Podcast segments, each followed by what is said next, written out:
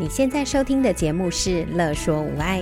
你有没有腰酸背痛、心情烦闷、带孩子带到快抓狂、三餐不知道要煮什么的窘境？赶快来和治疗师做朋友。我们准备了生活优化、了然于心、育儿忍者术、故事露营地、阿娟师暴力灾的节目，还有每个星期六上架的无爱格言。要用治疗师的思维、生活化的方式，解决你的疑难杂症。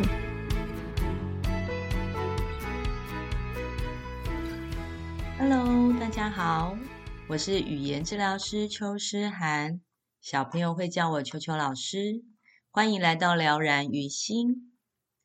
这一节节目呢，想要跟大家分享就是说话，也就是构音。然后常常都有家长或者是呃一些老师问我说，呃小朋友他们的发音讲不清楚，所以大人听不懂。然后旁边的同学或者是同才、家里的亲戚，甚至邻居，他们也都听不懂小孩讲话。那这样子，老师你来帮我听听看，这个小孩的发音有没有问题？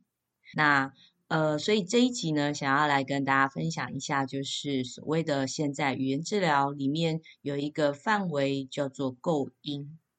那我自己在工作的这一段时间。呃，其实有觉得构音发音不清楚，其实也会跟一些讲话的个性有关。然后有些孩子他们的个性比较急，讲话速度比较快，也会跟小孩在讲话过程中他们的力道、口腔的力气，呃，能不能够把每一个字发音咬音清楚，还是他的力道发音的时候很含糊。那或者是有些小孩子他们说话的。习惯他们的嘴型就是比较扁，例如说像呃周杰伦呐、啊，他讲话的方式就是比较扁形的嘴巴，所以很多声音都是会糊在他们的嘴巴里面。那我们的发音的里面其实会有一个张嘴啊，或者是展唇一，或者是嘟嘴呜，这样不同的发音嘴型，所以。在空间上面呢，其实就会有上下左右，然后或者是前后这样子嘴型空间的伸展。可是如果讲话嘴型比较扁的话，很多字都会在嘴巴里面含糊的这样子带过，所以就会看到小朋友的嘴型其实就像一个长方形一样，大抵都会在这样子的长方形空间里面，把所有的音都会发出来。那所以嘴型如果比较扁的话，就会像刚刚这样子说话的感觉。那如果甚至孩子的个性在比较急的话，讲话速度在更快的时候，真的很多音跟音之间的发音位置好像就会很重叠，所以当然就会比较含糊。那呃，所以在孩子说话的时候，除了会去听，诶，他是不是真的发音的位置不太对？譬如说应该用舌尖发音的，他跑到舌根去了；譬如说应该要发出鼻音的，他没有发出鼻音。所以会去看小孩他们的发音的位置是不是正确，然后另外一个部分也会去观察孩子他们在讲话的习惯，他们的说话的呃口腔的力气，他们讲话的速度，他们讲话的个性会不会比较急，有没有仔细讲完让别人听清楚，这些等等的部分。所以呢，那每一个人的习惯啊、个性啊、特色不同，当然我们讲话的方式也会不一样。有些人就会呃比较比较仔细的在注意小细节，所以这样子个性的孩子，他们在发音上面其实就会很快的会注意到字词词的不同，然后他们在学发音的时候，其实就不太会有什么问题。可是，如果有一些孩子啊，天生个性就是大咧咧的，有永远都是手脚的动作比他们口语的动作来得快的时候，所以就会知道，在这样子小孩的生活过程中，他们对于说话听不听得清楚别人发音的仔细度，自己有没有模仿到位，他们对于这样子的部分其实不太在意，所以他们觉得，诶，有讲话就好，那对方也反应的。听得懂，然后也做出我想要的要求，那这样就 OK，就有点像买卖关系。然后呃，我 OK，你 OK，这样就 OK。好，所以就会变成一个这样子的说话的习惯。那至于到底需不需要治疗的部分呢，就会看这样子的说话习惯有没有影响到日后在沟通的时候，别人听不听得清楚，然后会不会影响到小孩自己的生活功能？他去讲给别人听，然后他要表达的东西别人抓不到，所以没有办法给他回应，或者是没有拿到他想要的东西给他，因为听不清楚嘛，所以小孩就会呃发现生活上面到处都不合自己的意思，就会生气，所以就会有很多爸爸妈妈、老师就会表达说，小朋友容易生气，因为听不懂他在讲什么，然后要求他再讲一次的时候，小朋友就。生气了，不说了，然后离开了，甩头就走，这样好。所以如果这样子的话，就真的会需要去观察，诶，到底小孩他说话发音的过程中是哪一个面向，呃，造成他现在在跟人家互动沟通上面的一个困难。那也会也会遇到比较大的孩子，像国高中，甚至呃出社会、大学都有。那那个时候其实。主要会来看语言治疗的部分，一个就是自我接纳度。他们开始发现自己声音讲的不清楚，但是他们长大了，所以他们其实会有用很多很多不同的方式，譬如说讲慢一点，譬如说用很多的手势去补足他要讲的意思，甚至有时候用写的。所以在沟通上面的困难度。这些大孩子其实有找到一些不同的方式去补足，但是就会发生在他们自己觉得这样子的沟通效果让别人听不清楚，进而可能他们在交友、他们在面试、他们要在参加跟扩展他们的生活领域的时候，跟别人相比之下，他们的第一步自我介绍的这一个范畴就会让人家觉得，诶，他的说话发音不是那么清楚。然后，所以这些大孩子自己也会有自己觉得，嗯，好像开开始需要去调整的状况了。所以他们对于自我接纳啊，或者是越长越大，他们在生活领域上面会有进到不同的阶层的时候，就会产生一些问题。所以这个时候也就会需要来找嗯语言师，然后把发音去调整一下。所以啊，总体来讲，发音不清楚，讲话不清楚。但是跟细项来讲，也会跟孩子的个性，然后他讲话的习惯，他的力气，他的呃听声音跟仿音的能力，然后另外一个就是他在互动当中他的沟通的耐心度，这些有关系。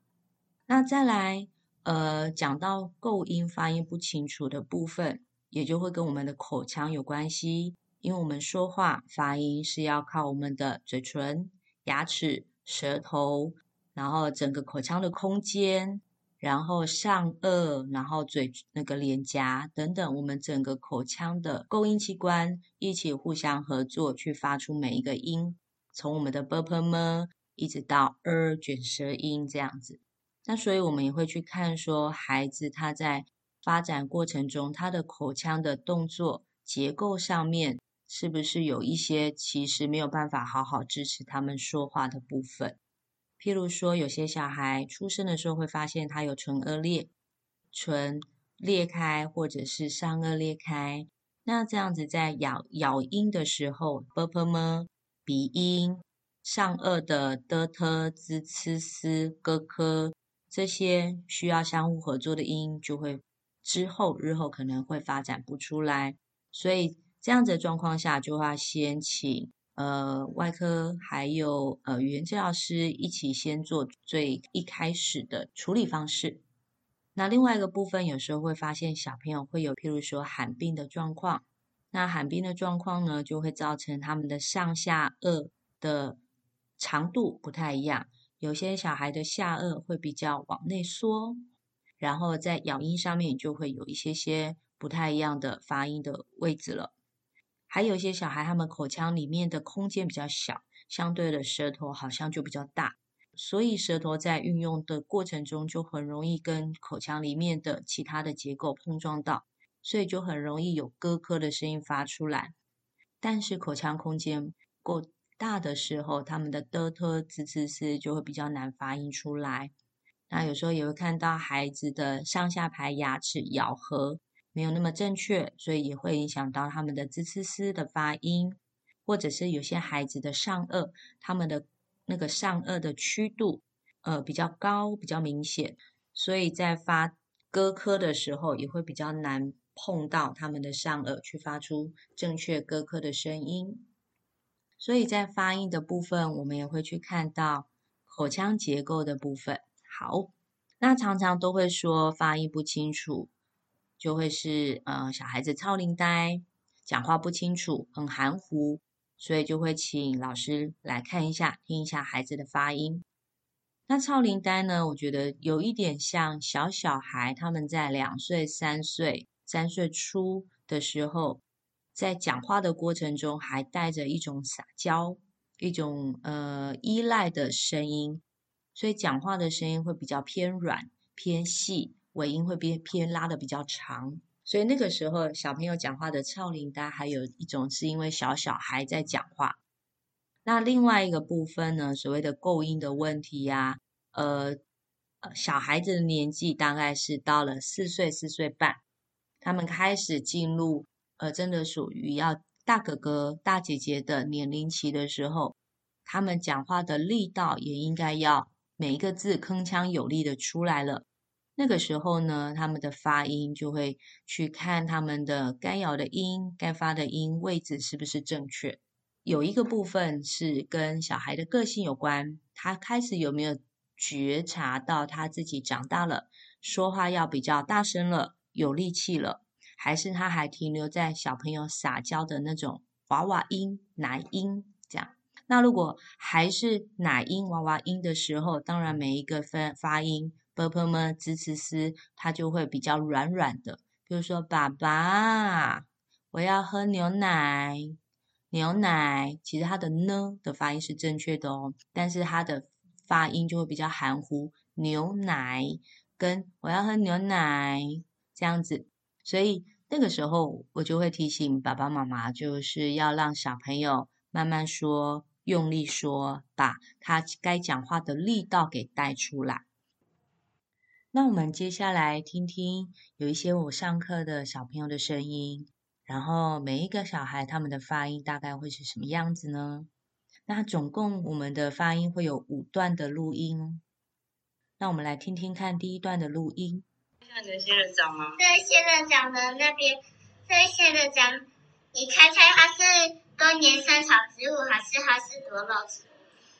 答案是多肉植物啊。哦，所以它不是多年生植物啊。多年生植物是是像像空气凤梨那样。那第一段的录音呢，是一个发音正常的孩子，他没有所谓超龄呆的说话的感觉。那他说话的力道、速度，还有他发音、咬音的位置都可以哦。那我们来听第二段的孩子说话的录音。奶奶和老皮就这样，呢爱奶，沙沙奶，奶奶。第二段说话的录音，这个小朋友他说话的成熟度是有出来的，是有一个像大哥哥说话的样子。那每一个。音发音力道都在，咬音的力道都在，但是会发现他说话的时候，他的鼻音不见了，他的安、恩、昂、嗯的鼻音不见了。那有时候他的复韵母，所谓的 i、a、o、o，他的 i 的尾音有时候不也会不见，所以他讲奶奶的时候，他有时候会讲成奶奶。好，那我们来听第三段的录音。我现在喝是无糖的的牛奶。你现在喝无糖哦，喝喝烫的牛奶哦。啊，是温的还是烫的？烫。我我不怕，我不怕烫了。你不怕烫了？那你舌头有烫到肿起来吗？